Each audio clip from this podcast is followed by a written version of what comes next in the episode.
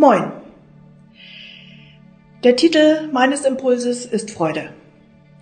Nach dem Lockdown der Kita kam bei mir zuerst der Gedanke auf, endlich hast du Zeit für all die Dinge, die im Alltag zu kurz kommen, sowohl auf der Arbeit wie auch zu Hause.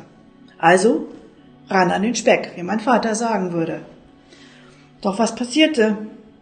Ich fühlte mich, als ob ich in einem luftleeren Raum schwebte. Die fehlende Struktur durch die vorgegebene Termine ließ mich tagelang dahin dümpeln. Aber es war keine Entspannung, sondern eher ein sinnloses Dahintreiben und es fühlte sich nicht gut an. Es war eher anstrengend. Doch dann bekam ich eine E-Mail von einer Leitungskollegin, die lautete, nicht alles ist abgesagt. Sonne, Frühling, Beziehung, Liebe und Lesen sind nicht abgesagt.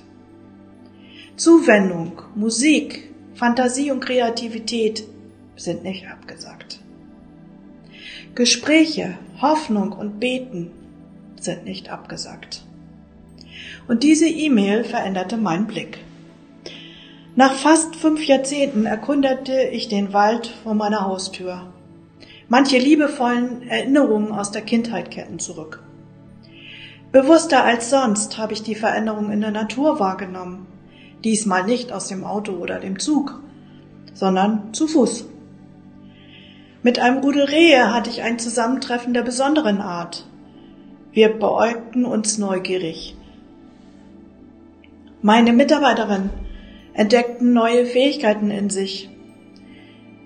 Sie haben neue Wege gefunden, um Kontakt zu den Kindern aufrechtzuerhalten.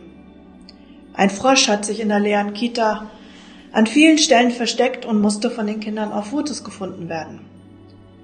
Jedes Kind erhielt persönlich Post gefüllt mit vielen kleinen Ideen und einem Schmetterling, den die Kinder anmalen und an die Kita zurückschicken konnten.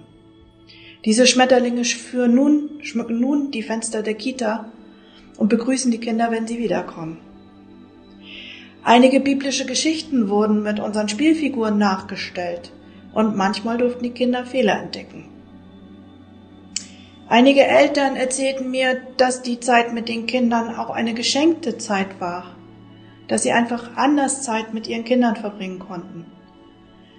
Und ich freue mich über Eltern, die uns und unserer Kompetenz ganz viel Vertrauen schenken und auch Entscheidungen akzeptieren, die für sie persönlich manchmal nicht so ganz optimal sind.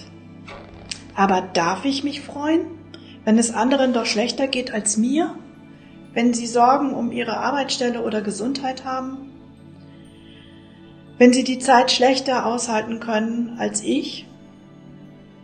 Meine erste Rose im Garten blüht. Nebenan lacht ein Kind.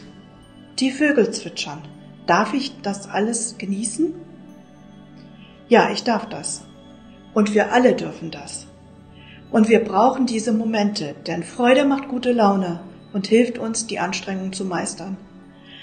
Freude sorgt dafür, dass der Körper Hormone ausschüttet, die für ein gutes Körpergefühl und Widerstandsfähigkeit sorgen. Und Gott möchte, dass wir uns freuen. Denn er sagt in Johannes Vers 22, Euer Herz soll sich freuen. Ich wünsche euch, dass ihr auch viele, viele positive Momente entdecken könnt und wünsche euch einen gesegneten Tag.